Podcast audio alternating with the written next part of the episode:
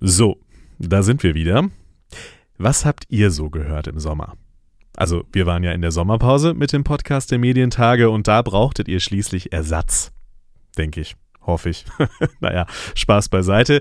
Aber wer wie ich sich ein bisschen umgehört hat im Podcast-Angebot, der wird feststellen, es werden immer mehr Formate und viele dieser Formate werden auch immer aufwendiger produziert und recherchiert.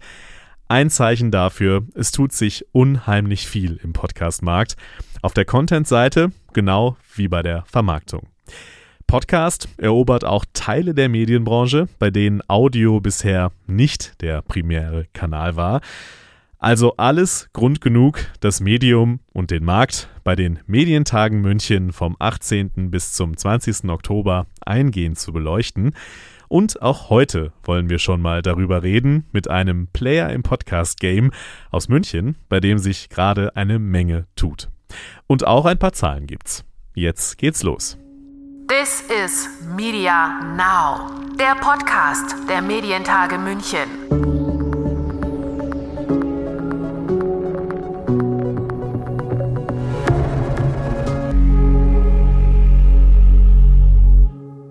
Mein Name ist Lukas Schöne und ich heiße euch alle willkommen zurück beim Podcast der Medientage München. Frisch aus der Sommerpause. Jetzt geht's für uns in die heiße Phase, denn die Medientage München werfen längst ihre Schatten voraus und in wenigen Wochen ist es soweit. Wir kehren zurück in die Messe München. Das hat natürlich auch Auswirkungen auf diesen kleinen Podcast hier.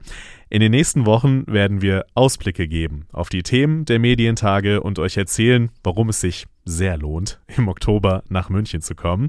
Und was würde sich besser eignen, als in der ersten Folge nach der Pause im Podcast über Podcasts zu reden. Eine Gattung, in der sich sehr schnell viel entwickelt und es sich deswegen lohnt, immer wieder mal drauf zu schauen.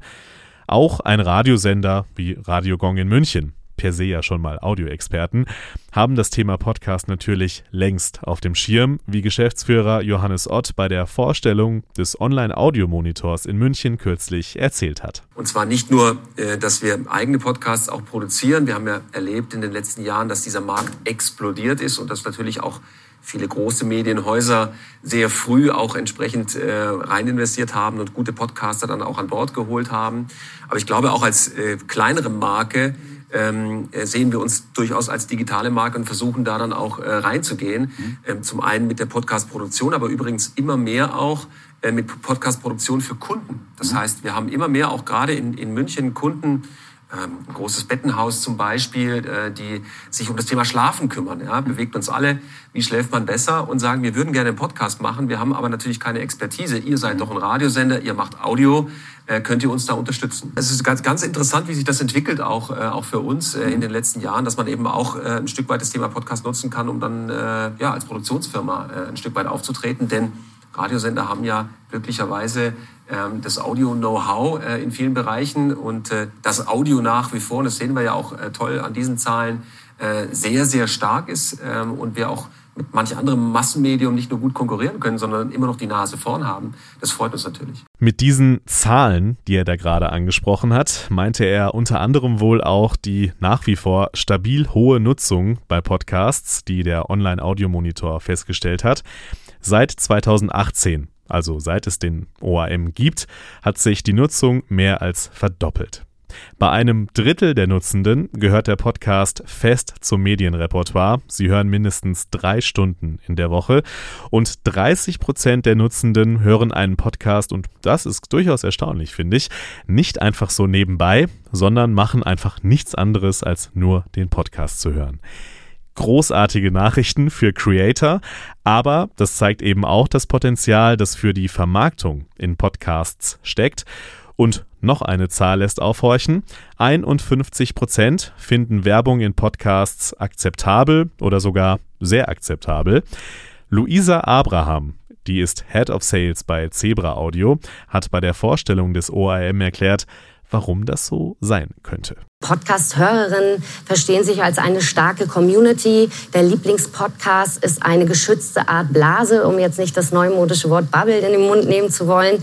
Ähm, das heißt, es gibt ein besonderes Vertrauensverhältnis zwischen dem Host, der Host und äh, der Podcast-Hörerschaft.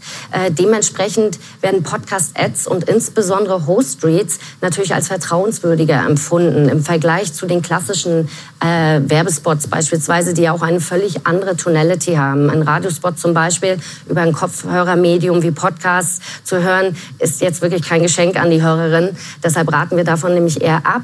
Ähm, Im Prinzip ist das das Positive an Podcast-Werbung, dass der Host eine persönliche Empfehlung für Produkte von Relevanz für die HörerInnen gibt.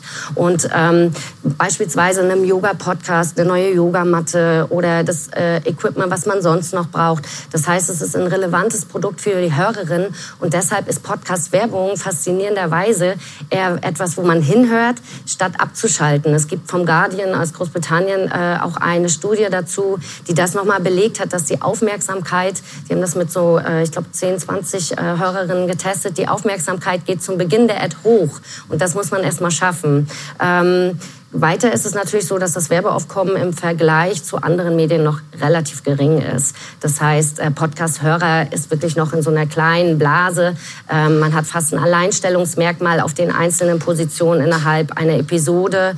Und ähm, durch den starken äh, Zusammenhalt der Podcast-Community ist den Hörerinnen natürlich bewusst, dass der oder die Host mittlerweile ihren Lebensunterhalt äh, von der Monetarisierung des Podcasts bestreiten. Und dementsprechend offen sind die auch dafür, ähm, dass dort Werbung läuft.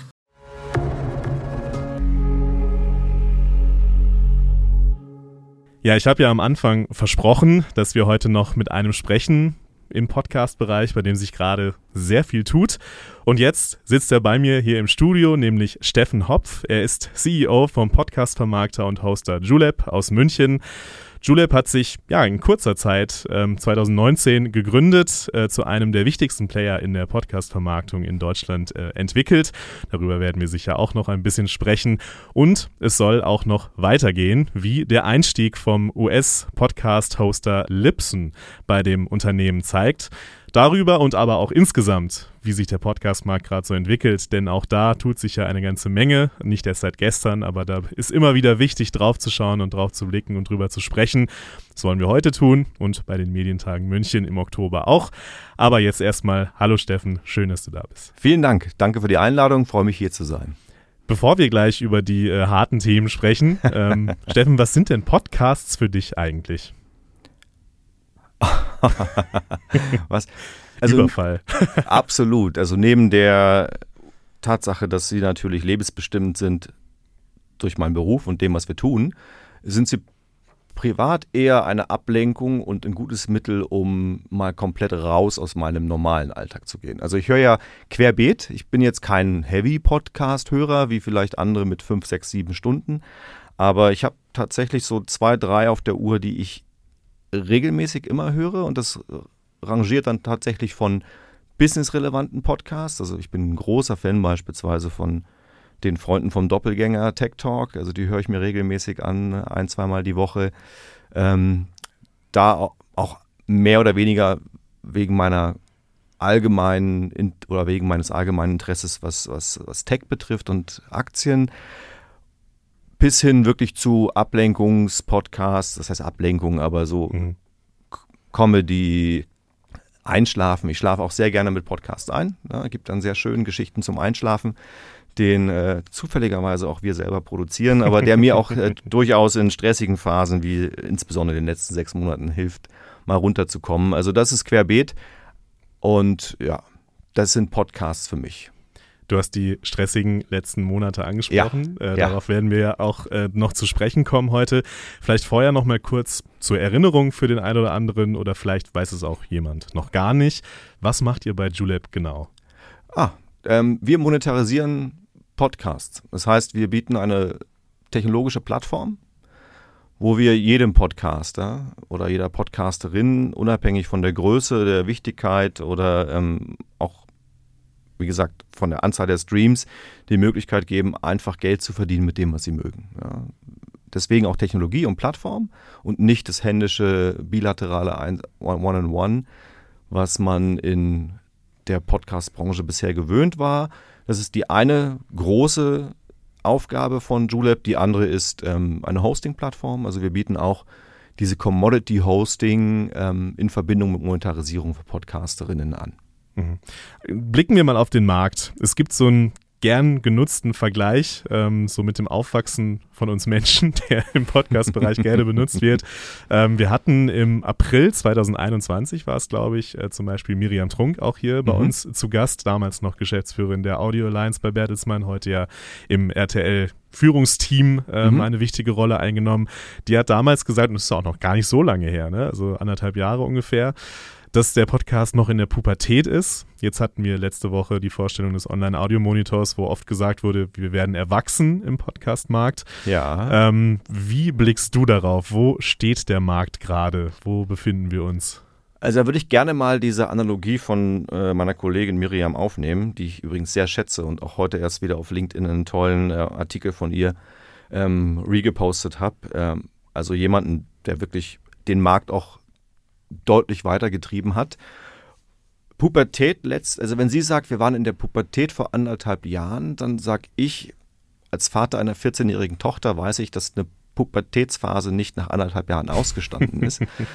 so gesehen glaube ich, wir sind schon etwas reifer und erwachsener geworden. Allerdings würde ich uns immer noch als spätpubertierendes Medium bezeichnen. Also wir sind noch lange nicht dort, wo wir sein wollen oder möchten eines Tages. Das hat verschiedene Gründe. Wir entwickeln uns aber sehr, sehr stark in diese Richtung. Also ich denk, denke, Themen wie Akzeptanz, das Verständnis dafür, dass Podcasts, Advertising ähm, ein Must-Have innerhalb einer Mediaplanung ist, das ist mittlerweile angekommen. Mhm. Was jetzt immer noch fehlt oder wo wir noch mehr Schritte und schnellere Schritte machen müssen, ist sicherlich die Art und Weise, wie man Werbung in diesem Medium einkauft und plant und auch dann nachher abrechnet. Also wenn wir vor anderthalb Jahren, um die Miriam zu zitieren, in der Pubertät gewesen sind, dann sag ich, da waren wir vielleicht so ein 14-, 15-jähriges pubertärendes ähm, Mädchen oder Junge und wir sind jetzt vielleicht so 17, 18 auf dem Schritt ins Erwachsenwerden, auf dem Schritt auch Verantwortung zu übernehmen für größere Dinge, einen anderen Purpose zu bekommen. Aber wir sind noch nicht ganz raus aus der Pubertät. Mhm. Also es gibt durchaus noch Entwicklungsmöglichkeiten. Ja, äh, mit 17, mit Sicherheit. 18 waren wir noch, noch nicht lange nicht fertig.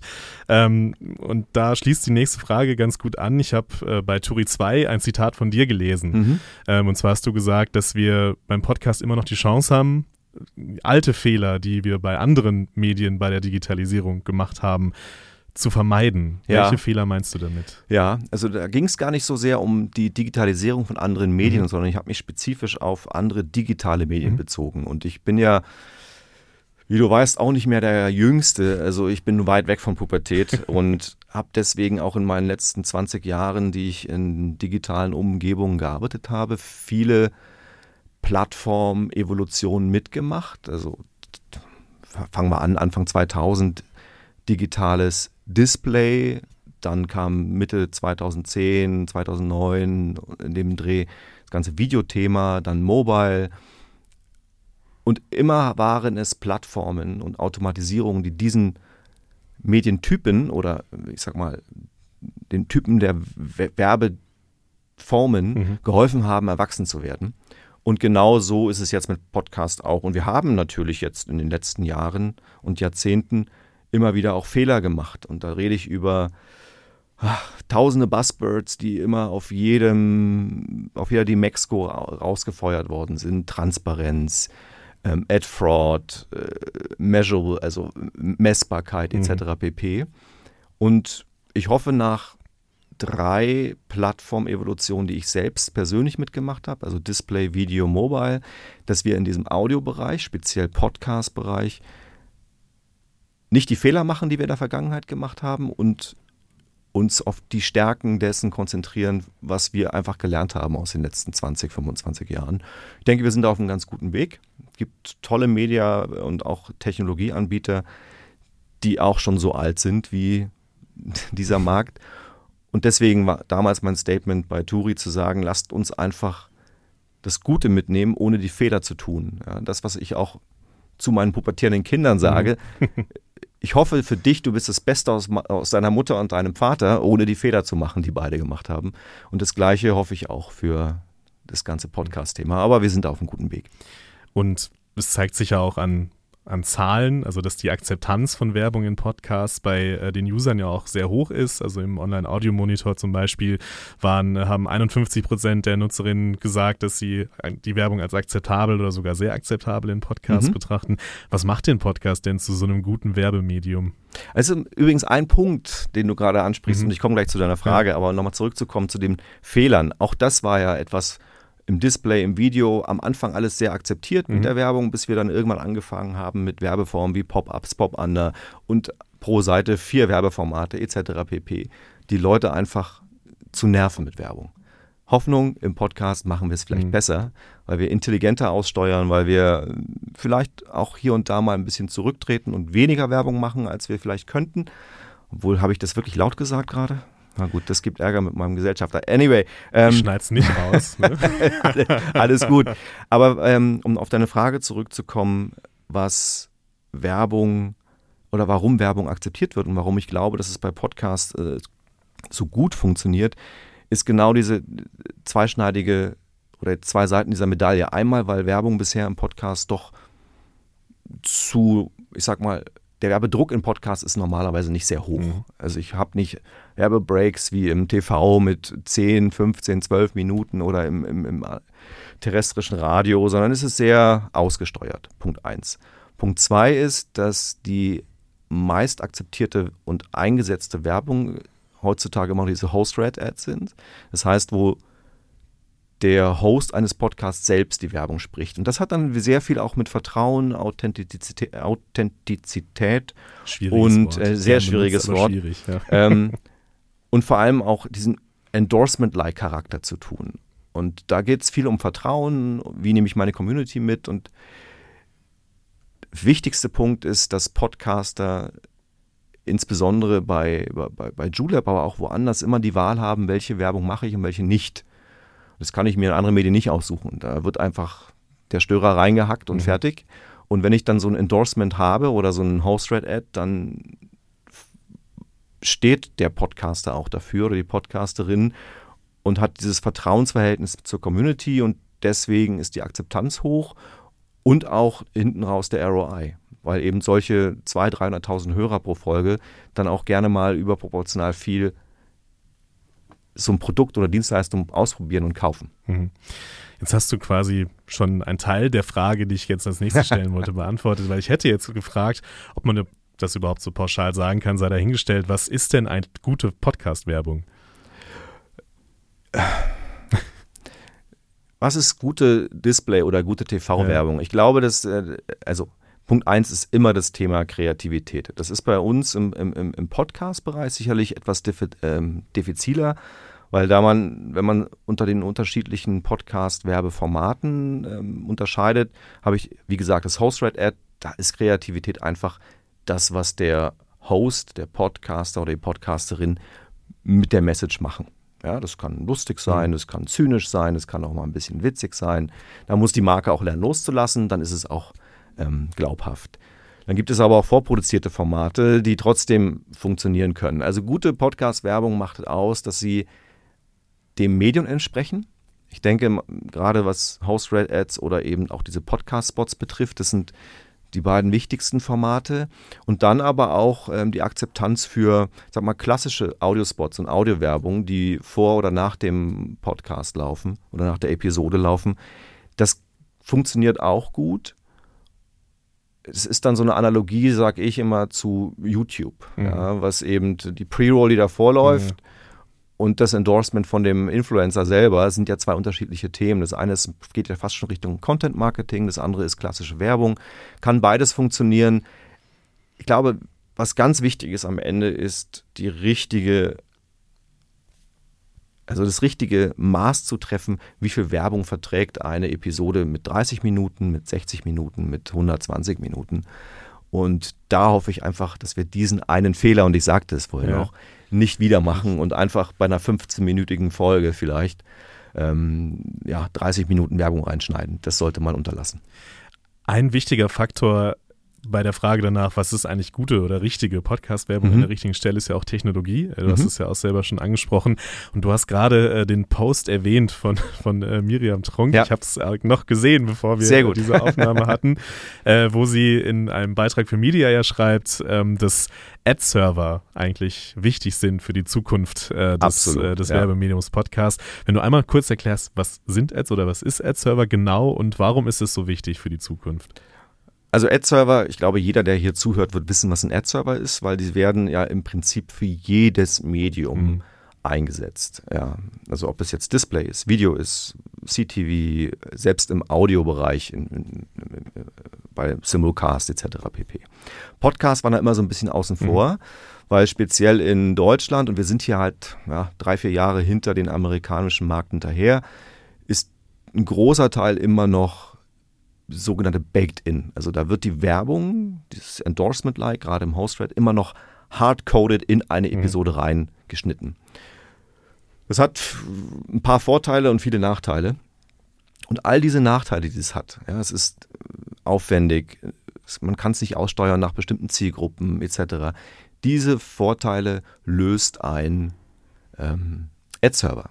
Ich kann jede Werbeform, und das ist so ein bisschen die Differenzierung zwischen der, dem Werbeformat, Host-Thread, Podcast-Spot, Audio-Spot und der technologischen Art und Weise, wie ich diese Werbeformate in einen Podcast, eine Episode integriere. Das eine ist baked in, also hardcoded, fe fest integriert, ähm, reingeschnitten. Und das andere ist die Ad-Server-Variante.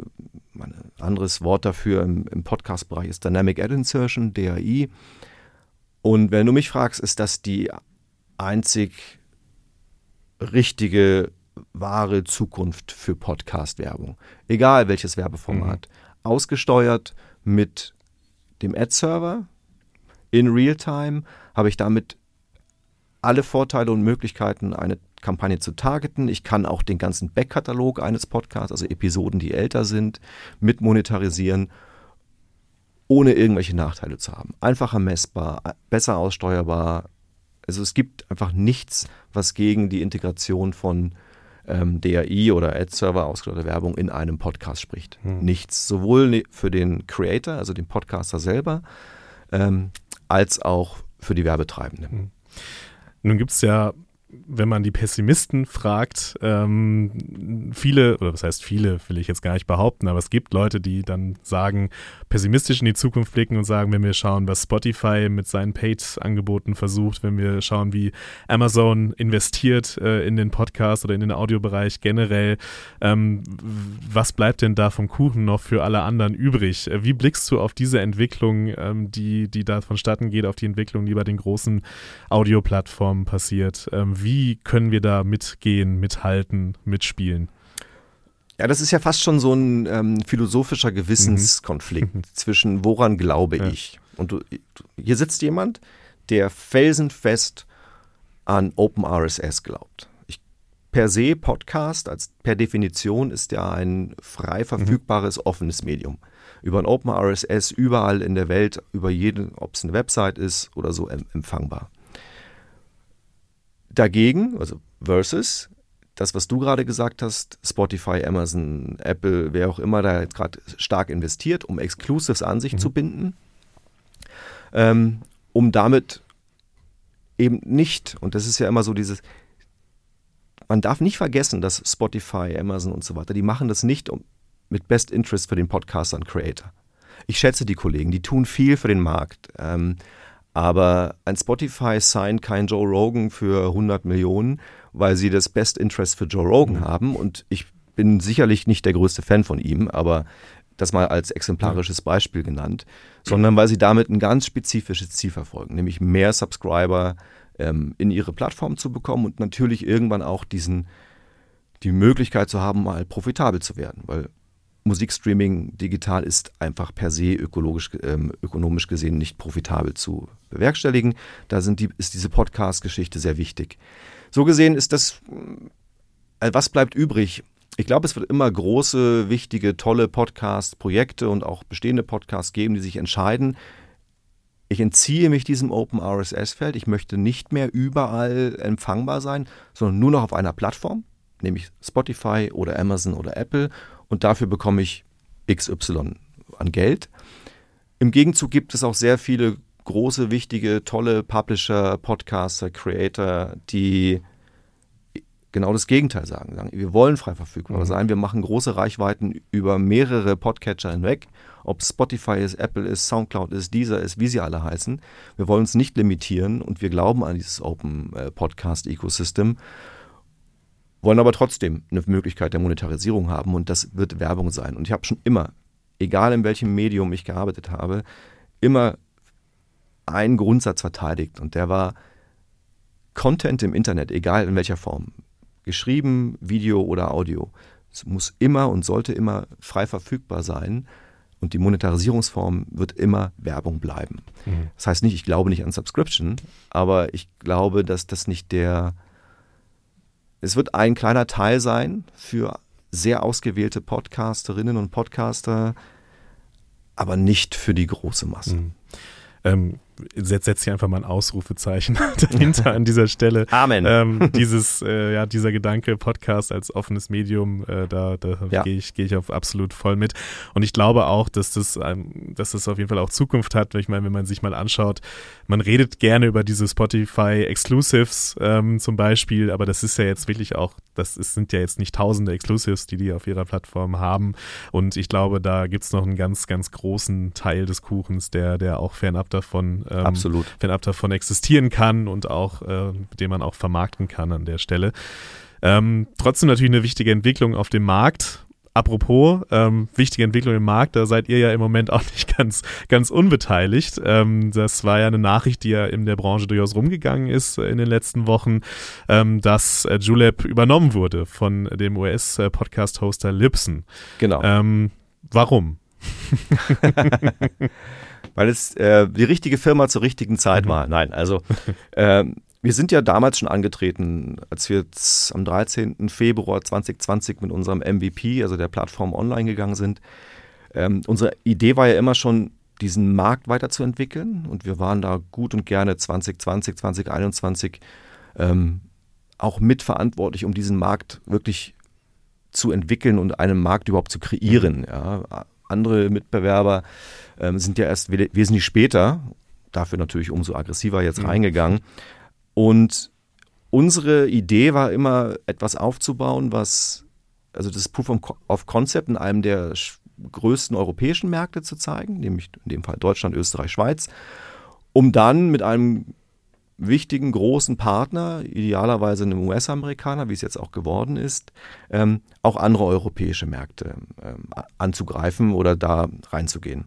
So gesehen war das zur richtigen Zeitpunkt der richtige Partner. Wir reden ja über Lipsin, nicht über einen kleinen in mhm. unserer Branche, sondern tatsächlich Absolut. über jemanden, der mit über 75.000 ähm, Shows auf der Plattform äh, einer der größten globalen Pod-Hoster ist und in den letzten anderthalb, zwei Jahren sich sehr stark in die Richtung ähm, Advertising mhm. orientiert hat. Die haben ja mittlerweile Advertise Cast übernommen, damals in 2021, Par Networks in den USA. Also da, was da passiert, ist dieses Umdenken in, okay, wir haben diese Commodity Hosting, leicht wachsend, wichtiges Thema. Es wird jeder Podcaster braucht einen Hoster. Aber für die Weiterentwicklung muss es der Advertise äh, oder Advertising-Markt sein. Und so sind die durch Akquisen gewachsen. Und Julep war die logische Konsequenz, um einfach in Europa, wo sie noch eben nicht mhm. ähm, vorhanden waren oder noch keinen Fuß in der Tür hatten, zu sagen, okay, wir partnern jetzt mit Julep, wir kaufen uns Julep um dann gemeinsam mit Julep nicht nur Deutschland, Österreich, Schweiz einen Schritt weiterzugehen, sondern tatsächlich auch andere, vor allem auch andere internationale Märkte in Europa und ähm, Gesamt-EMEA aufzubauen mhm. mit der Marke Julep. Also ich sage es jetzt einfach mal, das klassische Win-Win, oder? Absolut. Also, also wir waren alle sehr happy. Es war ein längerer Prozess, auch das habe ich ja von gesagt. Also das erste Mal, dass ich mit Brad, das ist der CEO mhm. von Lipson, telefoniert habe. Das war im, glaube ich, März diesen Jahres. Und dann ja, geht man ja über verschiedene Stufen. Das war sehr intensiv. Aber man hat sofort gemerkt, dass wir die gleiche Idee hatten. Mhm. Ja, diese Idee aus einem Hosting- und Monetization-Business gemeinsam etwas Größeres zu machen. Wir glauben sehr stark an dieses Open ähm, Podcast Ecosystem, also dass wir tatsächlich sagen, wir haben nicht die Bestrebungen jetzt ähm, Podcasts hinter irgendwelche Paywalls zu verstecken, sondern wirklich Services und, und Dienstleistungen anzubieten, die jedem Podcaster zur Verfügung stehen, ob es jetzt Hosting ist, Mhm. Analytics oder Monetarisierung. Ähm, und dann auch bedingungslos. Also jeder kann ja mit uns arbeiten in jeder Kapazität. Ja. Wir sagen ja nicht, du kannst nur monetarisiert werden, wenn du auch bei uns hostest, sondern wir sind komplett offen und ähm, für, also für jeden Podcaster und jede Podcasterin. Und das, tick, das tickte sehr schnell mit, den, mit den Kolleginnen und Kollegen von, von Libsyn. Und ja, dann hat man über die Monate gemerkt, das passt einfach. Und wir sind wirklich allesamt, das ganze Team von, von Julep, auch von Libsyn, die Altgesellschaft war sehr stolz, dass wir das in diesen doch recht ja, unruhigen Zeiten auch hinbekommen haben, weil wir eben von vornherein gesagt haben, da ist eine größere Vision drin und wir glauben daran. Und ja, so habe ich die letzten, ja, bis Unterschrift war am 5. August, Mhm. genau. Das war ein harter, harter, harter Ride. Ja, aber jetzt äh, ist es äh, so gut wie durch. Ich glaube, es steht noch die Bestätigung Genau, von, genau, genau. Ähm, vom Bundes Bundesministerium für Wirtschaft So, ähm, genau, muss genau, das tatsächlich genehmigen. So sind die Gesetze Mhm. aktuell. Das ist eine Formalie. Ja. Wir gehen davon aus, dass das jetzt äh, jeden Tag passiert. Mhm.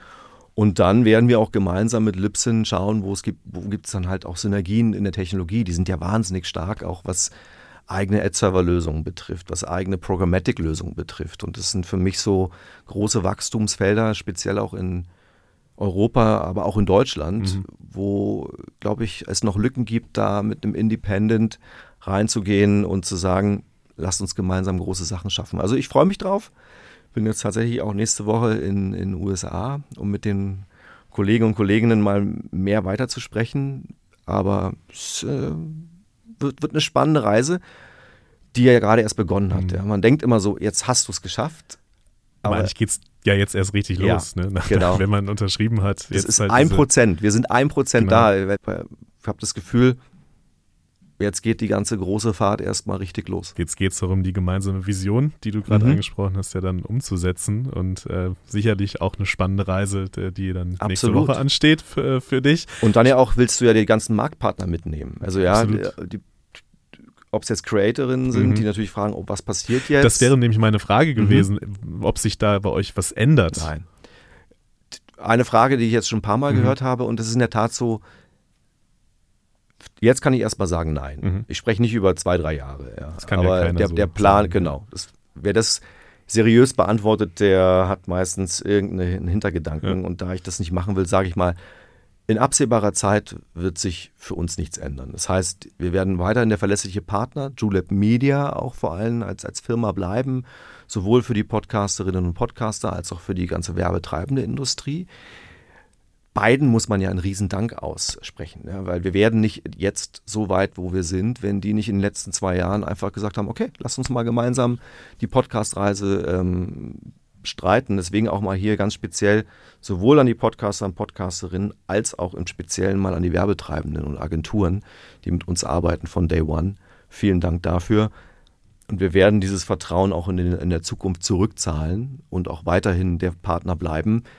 Es wird, es werden sich Dinge ändern, gerade so im Produktbereich. Wir versuchen natürlich besser zu werden, viel von den Infos und, dem, und der Knowledge, die die Jungs da drüben haben, weil die einfach zwei, drei Jahre voraus sind, möglichst schnell hier zu adaptieren und rüberzubringen. Aber ansonsten werden wir nicht morgen irgendwelche ja, blöden Idioten, Mhm. die, die nicht mehr hier irgendwas arbeiten wollen. Wir werden morgen keine blöden Idioten. Ja, Das, das war eigentlich ein ganz gutes Schlusswort. Gutes. Schlechtwort. Julep sagt, wir werden, der CEO von Julep sagt, wir werden morgen keine blöden Idioten. Das, das ist super zitierfähig. Das, das, das, nehmen, das nehmen wir mit. Dann äh, ja, wünsche ich erstmal eine spannende Reise äh, in Dankeschön. die USA nächste Woche. Hoffentlich kommst du rechtzeitig zu den Medientagen wieder zurück. Das kriege ich hin. Die Da sind ja am bra- 18. Die sind da, genau, das ist noch ein bisschen hin. ein bisschen hin, ja. ähm, für den Moment, für heute, vielen, vielen vielen Dank, Steffen, dass du zu Gast warst und wir ein bisschen über den Podcast-Markt reden konnten, wo sich viel tut. Und ich glaube, da seid ihr momentan einfach auch ein gutes Beispiel dafür, dass sich da viel tut und dass es noch viel zu tun gibt und Kooperationen zu schließen gilt. Das ganze Medium und äh, die Vermarktungspotenziale in die Zukunft zu führen gilt. Und deswegen war ich froh, dass wir heute darüber sprechen konnten. Vielen ich, Dank. Ich danke dir. War toll. Dankeschön. Ciao. Ciao.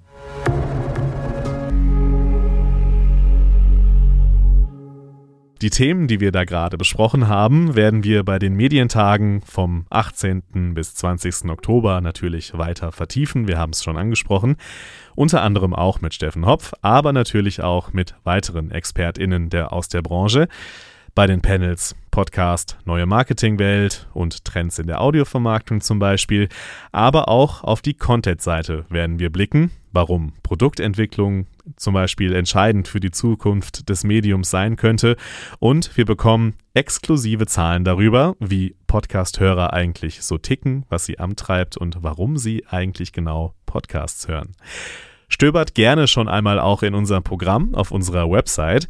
Und da wird euch eventuell auffallen, dass die Seite irgendwie anders aussieht. Da liegt ihr vollkommen richtig, denn sie ist seit kurzem niegelnagelneu, jetzt noch moderner, mit einer besseren Suche und, und, und. Schaut euch da sehr gerne mal um, lohnt sich. Das war's von mir an dieser Stelle. Macht's gut und bis zum nächsten Mal. This is Media Now, der Podcast der Medientage München.